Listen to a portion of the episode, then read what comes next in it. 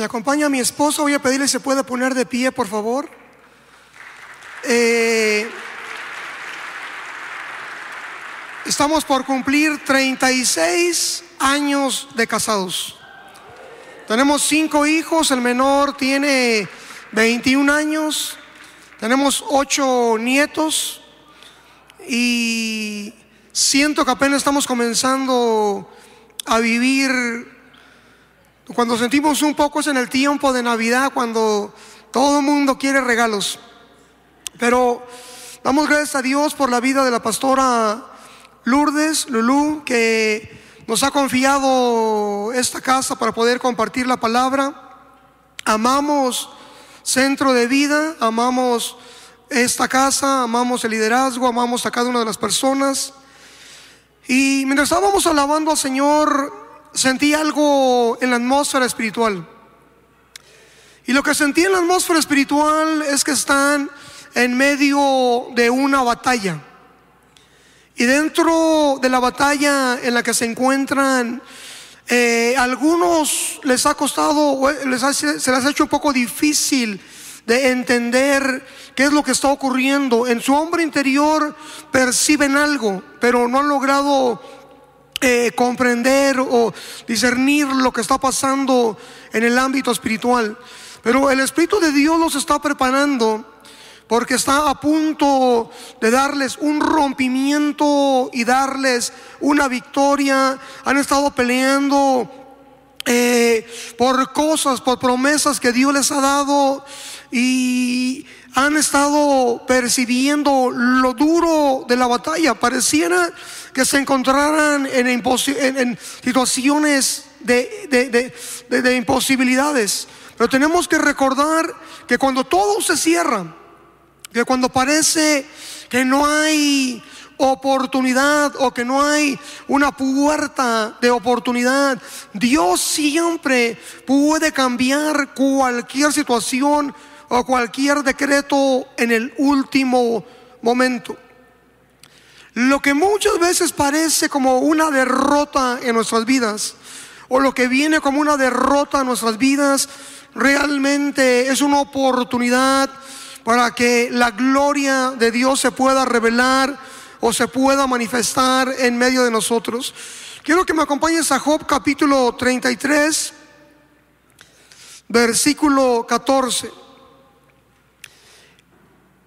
Cuando estábamos en la alabanza también venían muchos pensamientos, venían muchos pasajes bíblicos, muchas cosas para compartir, pero lo que el Espíritu de Dios me estaba hablando es que muchos de ustedes se encuentran en una situación donde anhelan ir más profundo con Dios, pero algunos no saben cómo conectarse o cómo entrar a una dimensión mayor con Dios.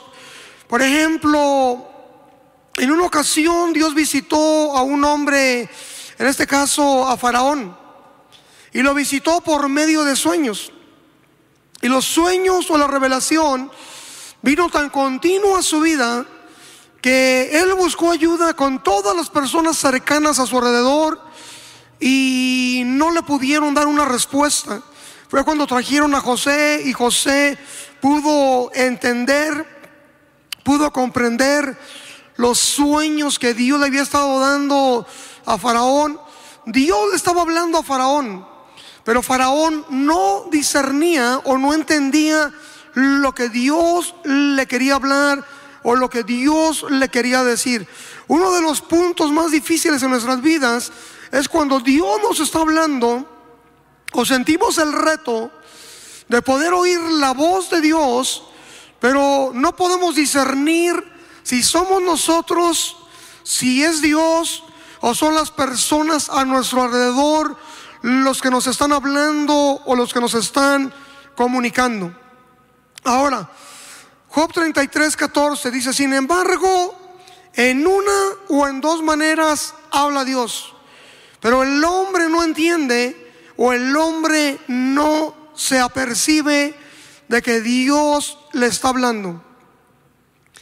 En Deuteronomio 28 nos enseña que si nosotros escuchamos la voz del Señor y obedecemos la voz del Señor, todas las bendiciones de Deuteronomio 28 nos van a perseguir y nos van a alcanzar.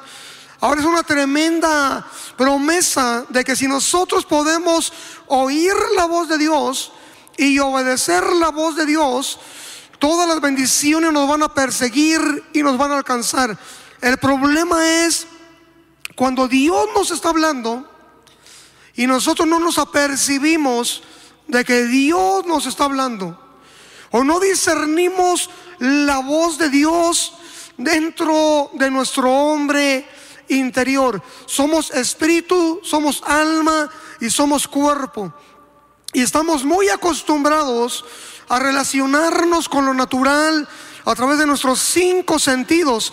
Eh, nos, es muy fácil entrar a, un lugar, percibir los olores, eh, eh, percibir el clima, percibir colores a través de, la vista, podemos oír sonidos, pero en el ámbito espiritual, Dios nos ha dado dos sentidos, en la habilidad de poder ver y poder oír. La Biblia dice que el ojo que ve y el oído que oye, ambas cosas igualmente ha hecho el Señor. Y para ilustrar un poco lo que quiero decir, cuando Dios formó al hombre en el huerto del Edén, la intención de Dios fue crear al hombre para que el hombre caminara con Dios, oyendo a Dios, viendo a Dios, conociendo a Dios, para que el hombre caminara una relación muy estrecha con Dios. Y cuando el hombre desobedeció a Dios, lo primero que ocurrió en la vida del hombre es que el hombre corrió a esconderse de la voz de Dios. Lo que el pecado vino a hacer, o la ley del pecado que introdujo la muerte en la vida del ser humano, fue llevarlo a esconderse de la voz de Dios. Y cuando vino la voz de Dios, el hombre corrió a esconderse de la voz de Dios. Te lo voy a ilustrar de esta manera. Muchos de nosotros creemos que tenemos una vida de oración, pero muchas veces realmente no tenemos una vida de oración. Podemos tener una vida de intercesión, pero no necesariamente de oración. Podemos ponernos en la brecha, decretar, declarar, anunciar. Podemos tomar pasajes bíblicos y anunciarlos, declararlos. Podemos poner, pararnos en nuestro hogar y, y ver situaciones y empezar a hablarle a las situaciones. Pero ¿qué es realmente lo que Dios nos está hablando a través de las diferentes situaciones que estamos viviendo? Muchas de las situaciones difíciles en nuestras vidas no necesariamente es un ataque de Dios. No necesariamente es una adversidad que viene a dañarnos o que viene a lastimarnos. Muchas de las situaciones que ocurren en nuestras vidas, Dios las permite, pero nunca las permite con el propósito de dañarnos o de lastimarnos. Por ejemplo, cuando Lázaro enfermó.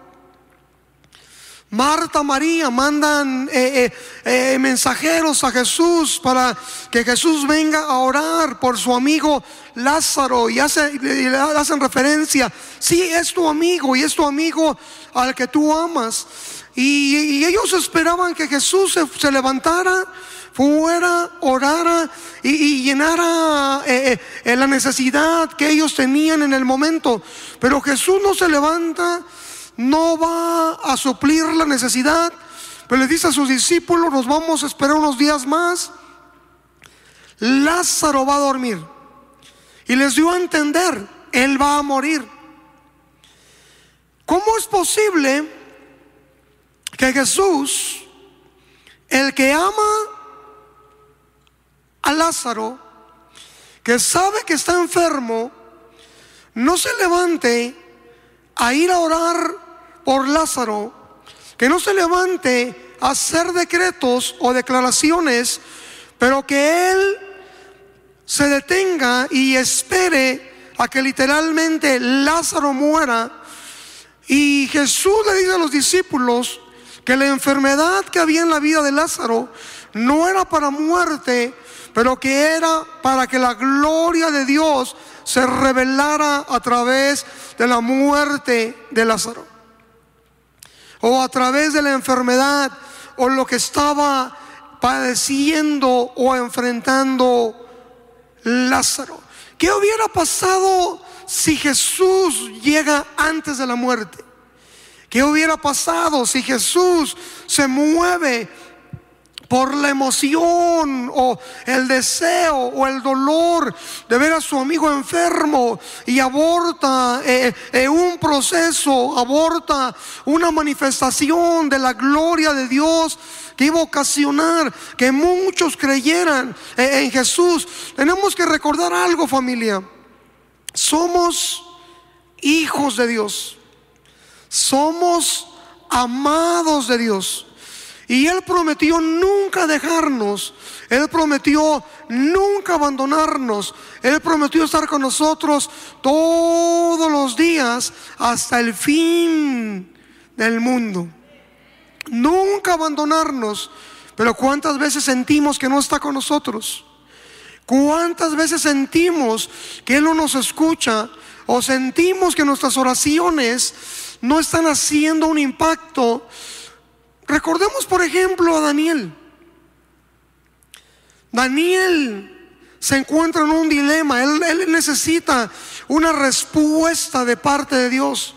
Y cuando él necesita una respuesta de Dios, lo primero que él hace es que él propone en su corazón humillarse y buscar dirección de Dios. Y en ese momento él entra a un ayuno de 21 días para recibir una respuesta de parte de Dios, ¿sí o no? Ahora, cuando llegue el ángel, ¿qué es lo que le dice? No tengas miedo. dijo, desde el primer momento, no que empezaste a ayunar, no que hiciste algo para ver la respuesta, pero en el primer momento que tú propusiste en tu corazón buscar una respuesta de parte de Dios, en ese momento, antes de que ayunaras, antes de que hicieras algo, Dios envió la respuesta a tu vida. Si hubo oposición en los cielos, pero aunque hubo oposición en los cielos, Dios envió ayuda para que la respuesta pudiera llegar a la tierra o a la vida de Daniel. ¿Por qué estoy hablando esto? Voy a hablar de cómo oír y discernir la voz de Dios. Pero ¿por qué me estoy desviando? Muchos de ustedes se sienten frustrados y muchos de ustedes sienten tensión y, y sienten opresión. Y el Espíritu de Dios me hacía sentir mucha opresión, mucha tensión. Porque no hay una claridad de muchas de las cosas que Dios está haciendo en medio de ustedes personalmente, pero también corporativamente. Y Dios muchas veces no nos revela todo lo que va a hacer. Jesús le pudo decir a los mensajeros de, de Marta y María, díganle a Marta y a María que no se preocupen, que dejen que Lázaro se muera que después de que Lázaro muera, yo voy a ir a la tumba donde él se encuentra y yo le voy a hablar para que salga fuera y voy a hacer un milagro de resurrección. Pero él no les dio los detalles. Él no les dijo lo que iba a ocurrir. Y ellos estaban esperando la respuesta. Y aunque ellos estaban esperando la respuesta, cuando Lázaro muere, por un momento ellos, ellas creyeron que Jesús les había fallado. Ellas creyeron que Jesús no le importaba lo que estaba pasando con Lázaro. Pero nosotros vemos cuando Jesús está delante de la tumba, aunque él ya sabía que lo iba a resucitar, Jesús lloró porque él amaba a Lázaro. Jesús nos ama con un amor eterno, que no tiene comienzo, que no tiene fin, un amor que no cambia aún a través de nuestros errores. La Biblia dice que Dios permanece fiel, aunque nosotros seamos infieles por amor a su nombre. Pero muchas veces nosotros somos duros con nosotros mismos. Queremos hacer algo para merecer algo que ya nos pertenece.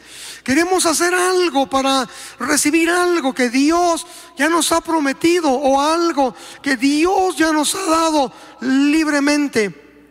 Cuando Jacob salió de la casa de su padre, iba a la casa de Labán, su tío, para encontrar esposa. Cuando llega a, una ciudad llamada Luz, en esta ciudad llamada Luz, él pasa la noche, él pone una cabecera y él duerme. Y en esa noche que él está descansando, escucha, ¿cómo puede un hombre descansar cuando está huyendo? Y tiene un hermano, Esaú, que habló que le quería quitar la vida. ¿Cómo pudo dormir? Solamente alguien que descansa en Dios puede descansar. Jacob sabía que él tenía una bendición de parte de Dios sobre su vida. Y cuando él sale, aunque tenía una amenaza de muerte, él al aire libre, él se recuesta y duerme.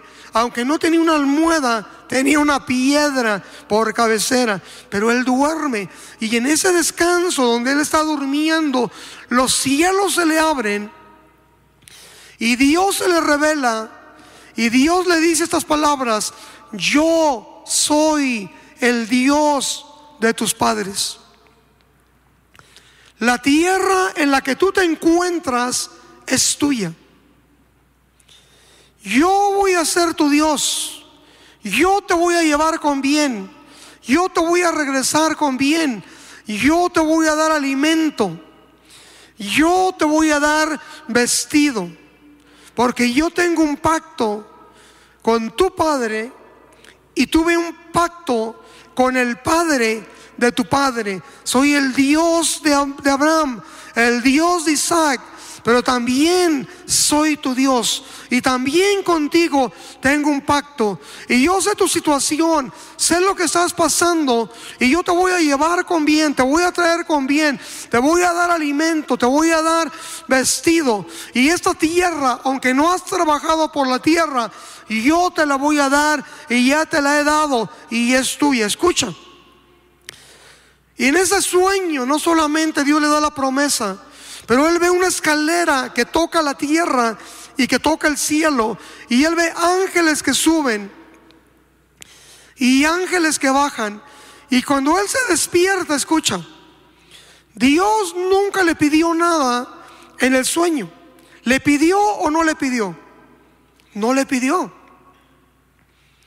Pero Jacob se levanta y dice, esta piedra pongo por señal que tú vas a ser mi Dios. Y le dice, si tú me das vestido, si tú me das comida, y si tú me llevas con bien, y si tú me traes con bien, de todo lo que tú me des, yo te voy a dar la décima parte. Escucha, es muy, muy importante lo que quiero decir. Dios nunca le pidió que le diera algo a cambio. Él le dijo, la tierra en la que tú estás es tuya. Yo te voy a llevar con bien. Yo te voy a proteger. Yo te voy a cuidar. Yo te voy a hacer regresar con bien. Cuando él regresó, escucha, aunque él tenía la promesa de que Dios lo iba a traer con bien a la tierra, él tenía temor de llegar a la tierra. De hecho, él envió mensajeros para que esos mensajeros le llevaran regalos a Esaú, su hermano. La motivación no fue honrar a su hermano. La motivación de llevarle o enviarle regalos fue temor, temor de que su hermano le pudiera hacer algo. Pero Dios ya le había dado la promesa. Yo te voy a cuidar, yo te voy a proteger, yo te voy a hacer regresar con bien, con paz. Él descansó cuando salió, pero cuando él regresó, regresó con temor de que su hermano lo pudiera dañar. ¿Cómo pudo salir con una bendición y que con una confianza y regresar con temor cuando él pudo ver la mano de Dios que lo cuidó, lo protegió y que aunque trataron de cambiarle el salario en 10 ocasiones, Dios siempre lo favoreció y siempre le hizo notar y le dio a conocer que Él estaba con él.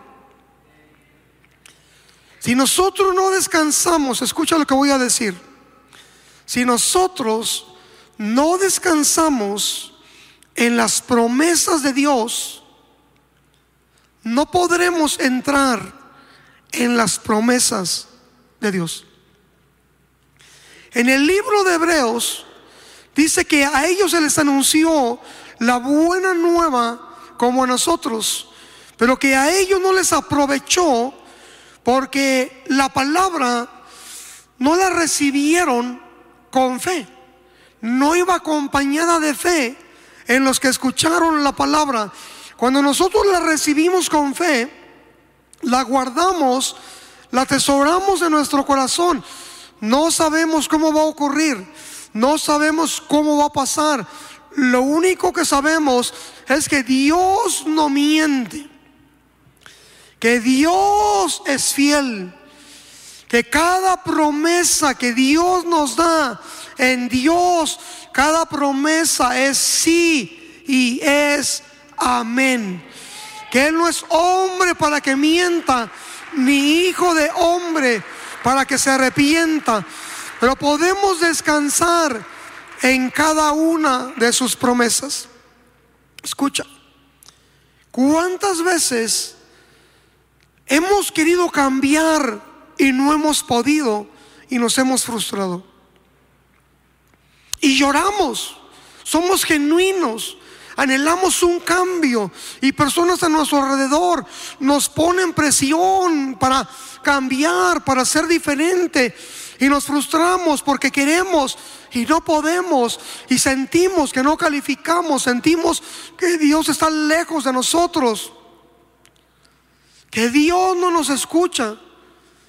Hay cosas que nosotros no podremos producir en nosotros pero que solamente a través de conocer la palabra de Dios y el Espíritu de Dios en nosotros, que nos ayuda en nuestras debilidades, que nos ayuda a vencer las cosas que no podemos vencer y que ora e intercede a través de nosotros, muchas veces con gemidos indecibles, nos ayuda a vencer lo que no podemos vencer por nosotros mismos.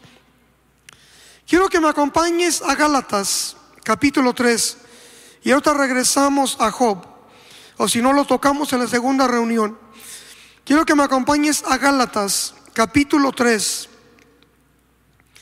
versículo 1. El espíritu de brujería muchas veces no viene como palabras, aunque viene muchas veces en forma de palabras. Pero una o uno de los propósitos del espíritu de brujería es sacarnos de una dimensión del espíritu y, e introducirnos a una dimensión de la carne, una dimensión de obras y no una dimensión de fe. Nosotros podemos tratar de producir algo por la fe o por la carne. Déjame repetir. Podemos tratar de producir algo a través de la carne o a través del espíritu. Abraham produjo un hijo a través de la carne, Ismael. Pero después vino un hijo a través de la promesa, a través del Espíritu, el hijo de la promesa. en una dimensión sobrenatural. El primer hijo, a través de la carne, le trajo problemas. El segundo hijo, a través de la promesa, le trajo eh, eh, bendición y continuó el legado de bendición. Oh, capítulo 3 del libro de Gálatas. Oh Gálatas insensatos. Oh Gálatas necios. ¿Quién los fascinó o quién los embrujó para no obedecer a la verdad? A ustedes ante cuyos ojos Jesucristo fue ya presentado claramente entre ustedes como crucificado. Les empieza a hablar de que Jesucristo les fue presentado como crucificado. Acabamos de participar de la Santa Cena y hay algo muy poderoso en la Santa Cena. Y, lo más poderoso en la Santa Cena es que recordamos la muerte y el sacrificio de Jesús no para lamentarnos por lo que Él sufrió, pero para recordar que en cada aspecto del sufrimiento de Jesús hubo un intercambio a nuestro favor.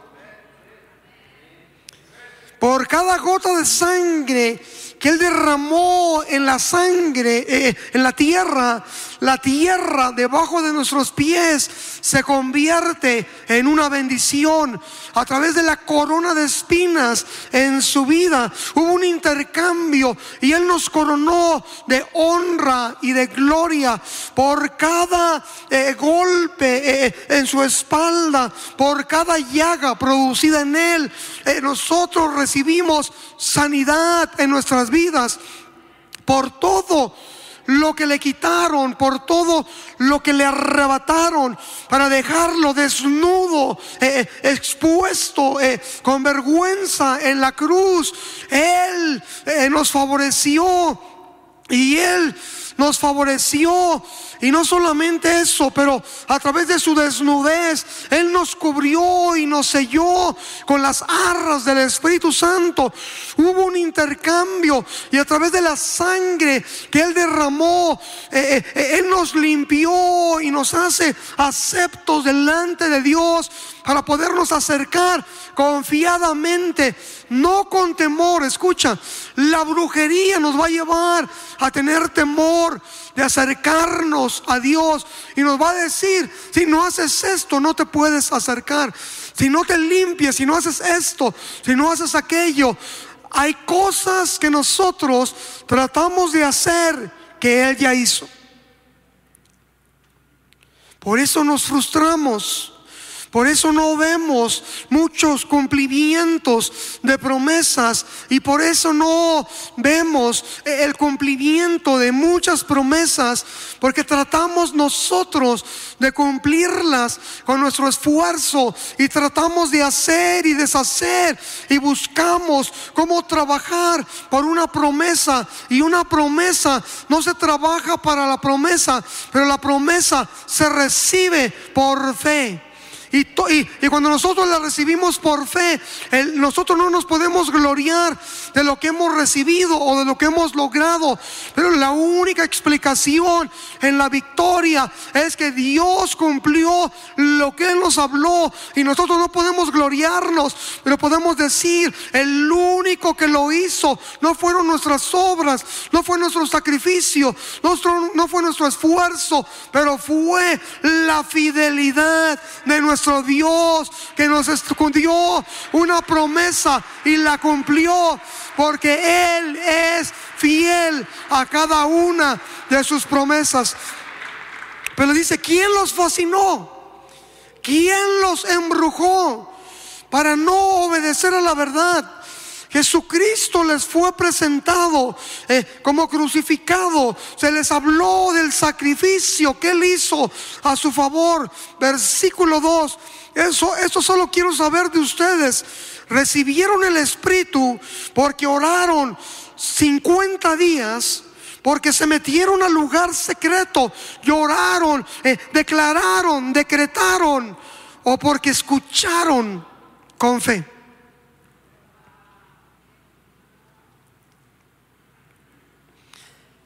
Esto solo quiero saber de ustedes. ¿Recibieron el Espíritu por las obras de la ley o por el oír con fe?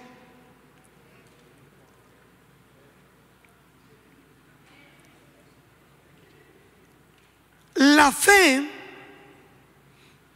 no las obras, es lo que abre el acceso al cumplimiento de las promesas de Dios sobre nuestras vidas.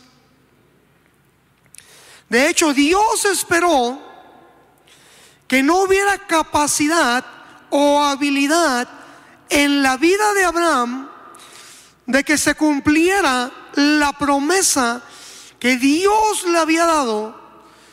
De hecho, él había perdido la esperanza y él peleó esperanza contra esperanza y se fortaleció en fe, dando gloria a Dios. Y cuando él se fortaleció en su fe, dándole gloria a Dios o bajo una atmósfera de adoración o alabanza a Dios, eh, él pudo fortalecerse eh, en esa fe para poder dar a luz el cumplimiento de la promesa. Y un año antes del cumplimiento de la promesa, Dios lo visita. Y, y, cuando Dios lo visita, le dice, de aquí a un año te voy a visitar durante el tiempo de la vida y la promesa, lo que tú has esperado, lo que trataste de hacer por tu esfuerzo, lo que trataste de, de, de producir y que no, no se realizó, lo que tú has estado esperando como una promesa,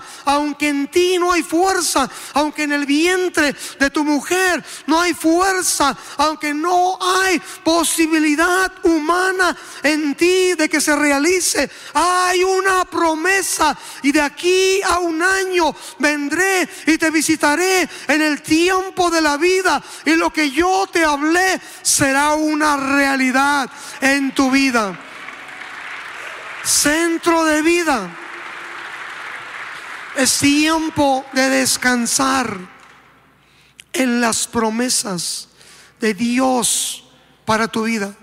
Año 20 días, pasé un proceso en mi vida. Y en este proceso en mi vida, personalmente, yo creí que me había descalificado del ministerio.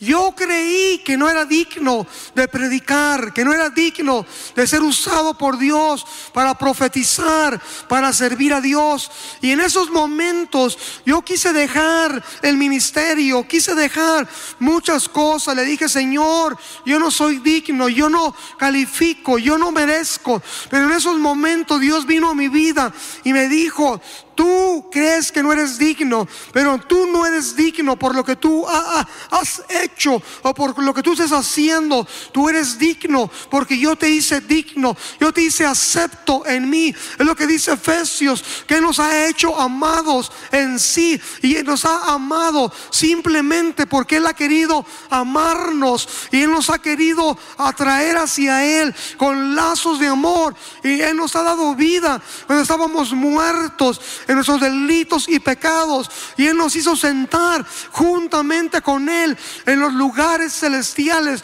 No lo merecíamos, no lo buscamos, pero Él nos buscó, Él nos encontró y Él nos ha dado muchas promesas. Es tiempo de descansar en las promesas de Dios. Señor, tú nos dijiste esto pero todo apunta que no se va a llevar a cabo. Pero tú fuiste el que dijiste, nosotros no te lo pedimos, nosotros no te, te, te, te torcimos el brazo para que tú nos dijeras que ibas a hacer estas cosas en nuestras vidas. Fue tu deseo el darnos una promesa.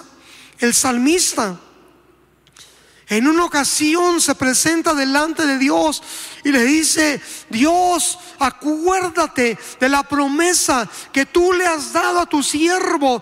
En esa promesa tú me has hecho esperar. En esa promesa, en esa palabra, tú me has hecho descansar. Esa promesa, esa palabra es la que me vivifica, es la que me fortalece, es la que me nutre, es la que me alimenta, es la que me fortalece, es la que me tiene en una posición de espera, todo puede estar derribándose a mi alrededor, pero tengo una palabra, tengo una promesa de parte de Dios y la promesa de Dios se va a cumplir. Centro de vida, descansa en las promesas de Dios para tu vida para la casa, para el ministerio. Tan necios sois, habiendo comenzado por el Espíritu, ahora van a acabar por la carne. Tantas cosas han, han padecido en vano, si es que realmente fue en vano. Aquel pues que os suministra el Espíritu o les da dimensiones del Espíritu y hace maravillas entre ustedes o en medio de ustedes, lo hace por las obras de la ley o por el oír con fe.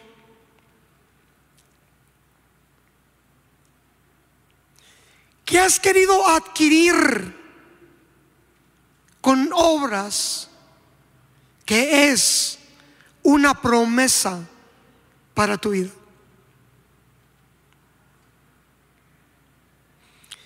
¿Qué has tratado de empujar para que se abra cuando Dios te ha dado una llave que es una promesa para abrir? Así como Pablo le dijo a Timoteo, pelea la buena batalla de la fe. De acuerdo a las palabras proféticas o a lo que Dios ha hablado acerca de ti. Pelea la buena batalla de acuerdo a lo que Dios ha hablado acerca de ti.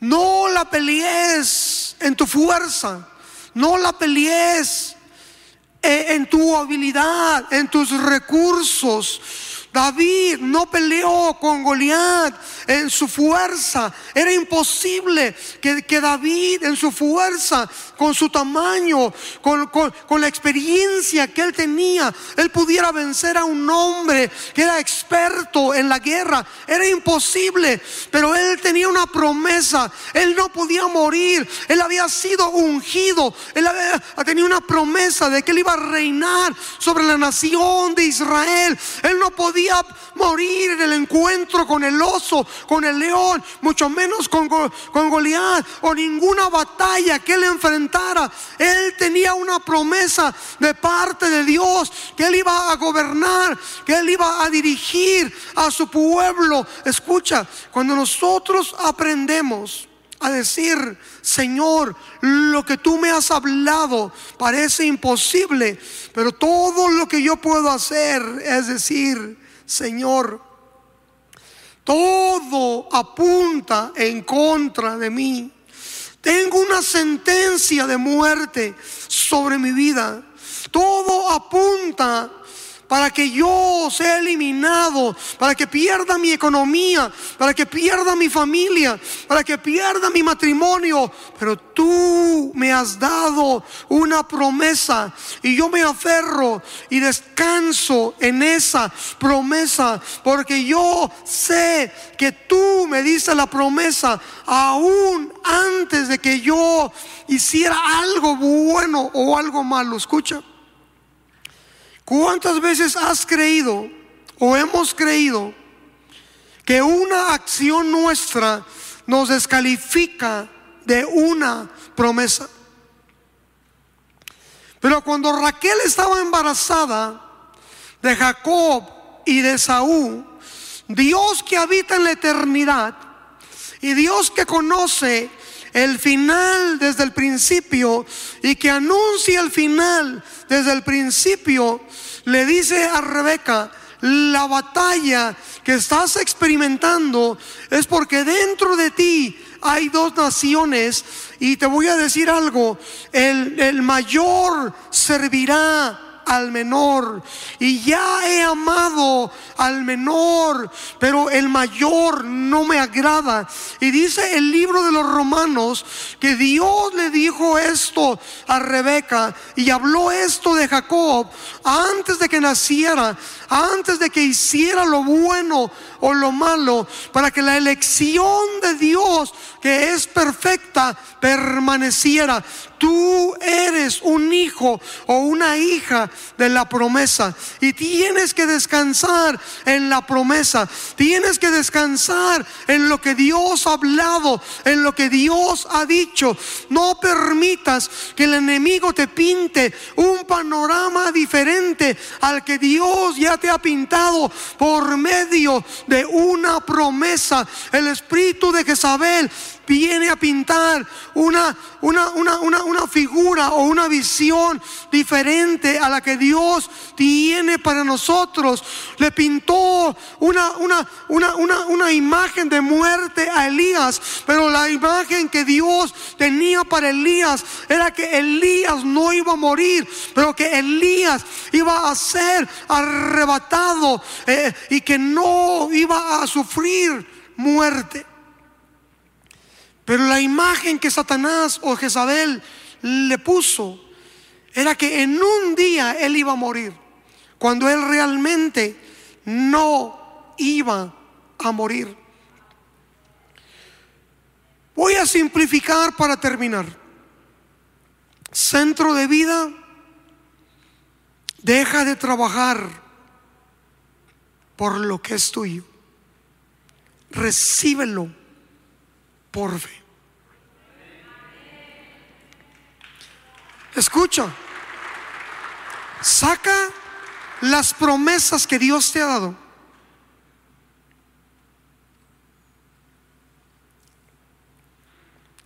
Medítalas y preséntalas en fe. Señor, tú dijiste que mi empresa iba a prosperar. Tú dijiste que mi ministerio iba a trascender. Tú dijiste que mis hijos te servirían. Dios está sujeto a sus promesas y a su palabra.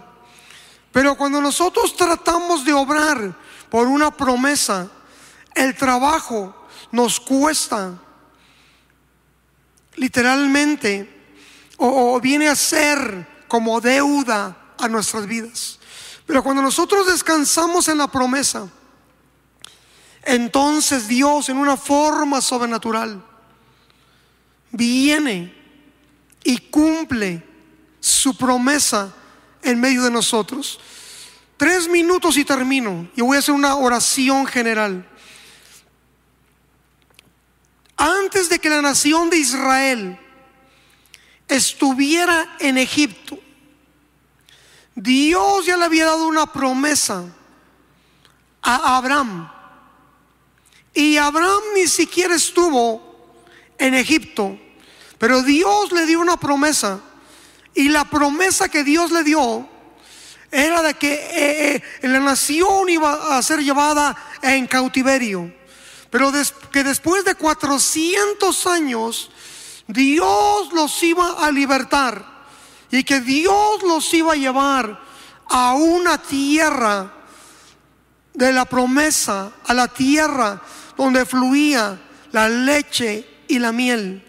Y José, que sabía de la promesa, les dijo a sus hermanos, yo sé, escucha, yo sé él conoció la fidelidad de Dios porque Dios en su juventud le dio unos sueños Y todo apuntaba que los sueños no se iban a cumplir. Pero él tenía una promesa y él pudo ver cómo los sueños se cumplieron en Egipto. Cuando sus hermanos vinieron a buscarlo y se postraron delante de él, él vivió la realidad del sueño que Dios le dio. Y le dijo a sus hermanos, yo sé que Dios le dio una promesa a Abraham. Que Dios nos sacaría de este lugar. Y yo sé que yo no voy a estar con vida cuando esto ocurra. Pero cuando Dios los saque de esta tierra, a la tierra de la promesa, yo quiero que se lleven mis huesos. Escucha, él sabía que no iba a haber esa promesa, pero él quería que aún sus huesos participaran de la promesa. Él conoció y él sabía que la promesa de Dios se iba a cumplir. Y pasado el tiempo, cuando el pueblo de Dios fue afligido, ellos le recordaron a Dios la promesa. Y cuando ellos lo recordaron, la promesa a Dios. Dice la Biblia que Dios volteó, los reconoció y Dios les envió un libertador, en este caso a Moisés. Y con mano fuerte, con mano dura, Dios lo sacó de la cautividad y centro de vida. Estás a punto de entrar a un tiempo de cumplimiento de promesas, pero descansa, descansa en Dios y en las promesas de Dios. Ponte de pie, por favor.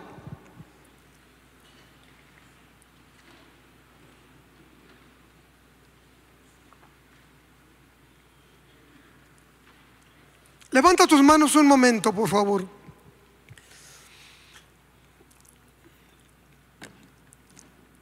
Quería enseñar algo diferente, pero Dios los quiere, les quiere dar descanso. Padre, con la gracia que tú me has dado, Señor. Tu palabra dice que cuando entremos, lleguemos a una ciudad y que entremos a una casa, soltemos tu paz. Y que si la casa es digna de la paz, la paz reposará sobre ese lugar. Y esta casa es una casa digna de paz. Es una casa que te ama, que te busca, que se esfuerza, que trabaja. Pero aunque se esfuerza, trabaja. Y es una iglesia que está al filo de la vanguardia y va hacia el frente. Las promesas no están basadas en todo lo que han hecho, ni en todo lo que están haciendo, ni en todo lo que van a hacer, pero está basada en tu fidelidad y en el amor que tú tienes para esta casa, para este ministerio, para la pastora, para los líderes, para cada congregante, para cada ministerio.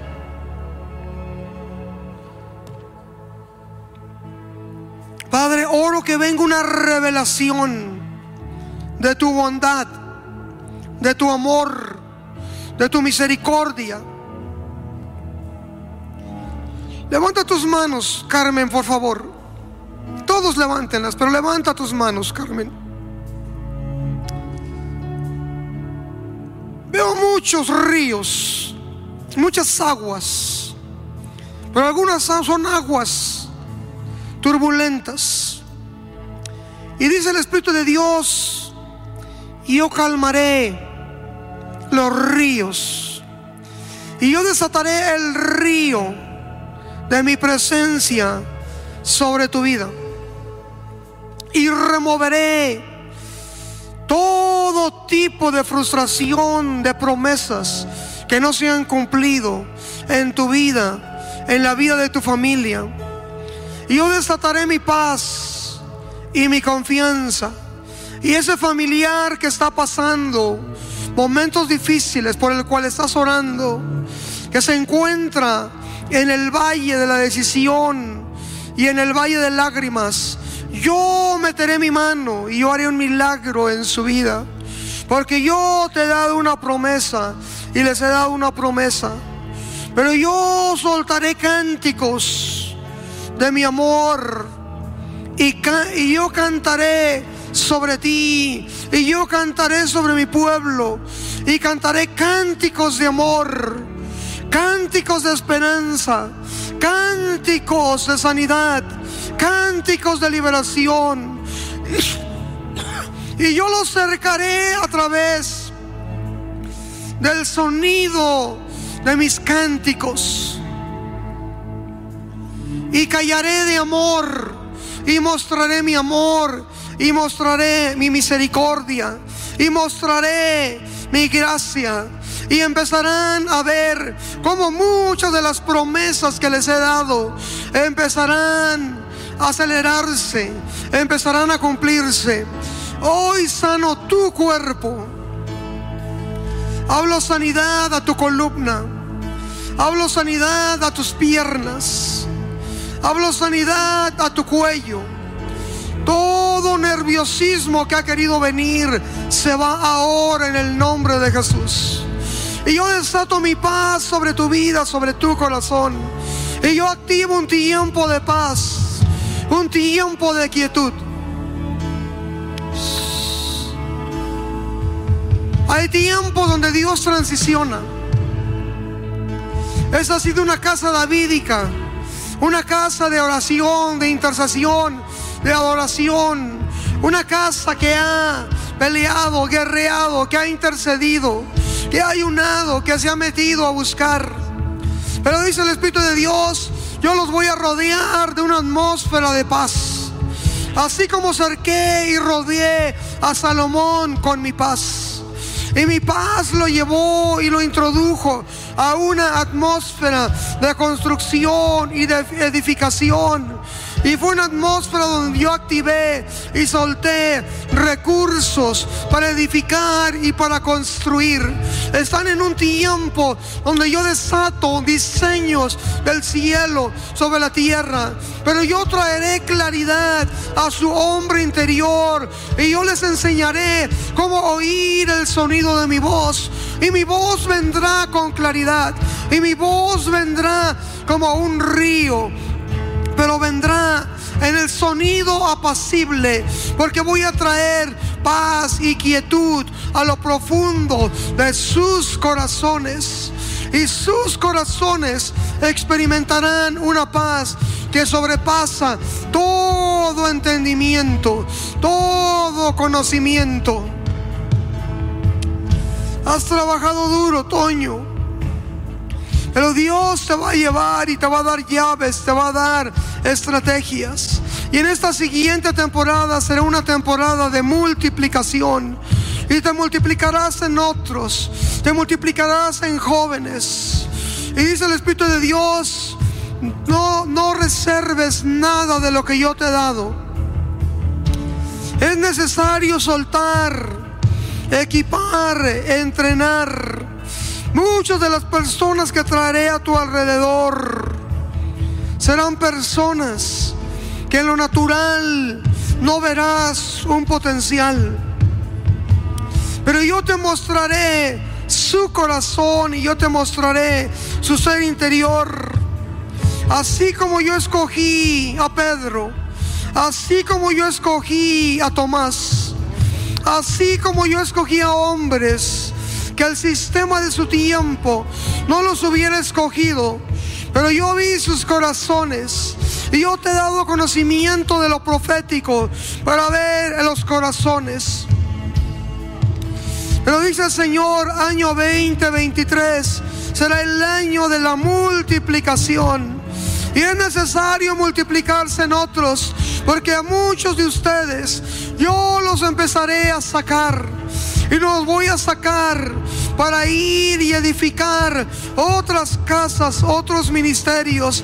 Y saldrán y vendrán, y saldrán y vendrán. Y yo edificaré algo sólido, algo fuerte en este lugar. Y habrá un crecimiento y una multiplicación continua de lo que yo voy a hacer.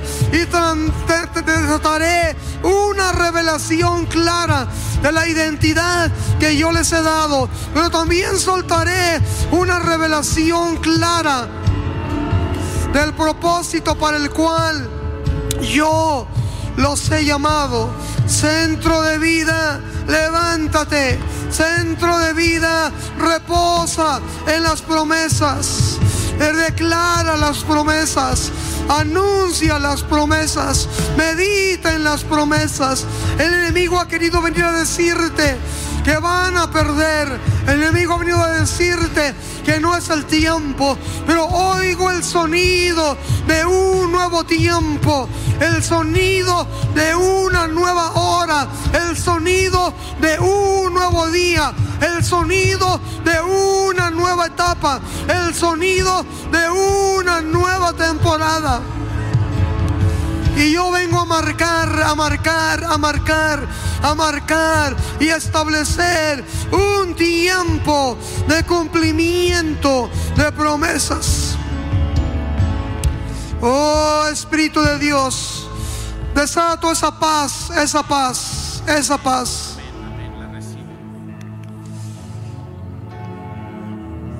Tu casa será visitada, tu hogar será visitada visitado. Tu corazón será visitado. Te he llamado con una gracia apostólica, profética.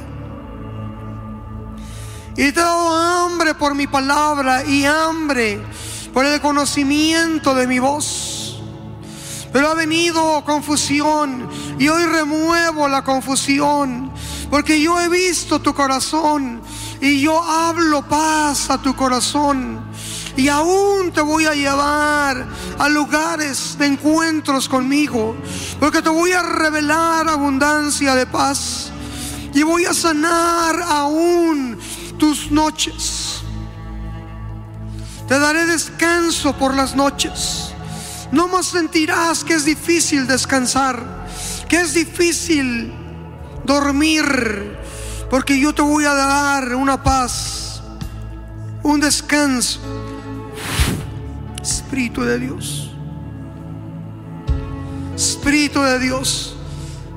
Vamos a terminar esta reunión por el tiempo. En la segunda reunión vamos a ministrar un poco más. No sé a quién debo de pasarle eh, el micrófono. ¿Quiere hacer la invitación para los de primera vez o que pase otra ¿Qué otra persona? Sabes, no hemos terminado. Para recibir las promesas, tienes que tener la calidad de hijo. Porque las promesas y la herencia es para los hijos. Si tú nunca has recibido al Señor, la condición para ser hijo es que declares a Jesucristo tu Señor. Así que si hay gentes que estén aquí por primera vez, que nunca hayan hecho esta oración, te invitamos a que pases y recibas al Señor y entonces encuentres la calidad de hijo y entonces sean para ti la herencia y las promesas. ¿Hay alguien aquí? ¿Hay alguien aquí que viene por primera vez? ¿Que nunca ha hecho esta oración? No tengas temor. Este es el día somos todos de casa. Bien, dale un aplauso al Señor. Te invito a que salgas con calma por la puerta de atrás, que respetes la velocidad, que nos veamos si te es posible en la segunda reunión y si no la próxima semana. Sean bendecidos.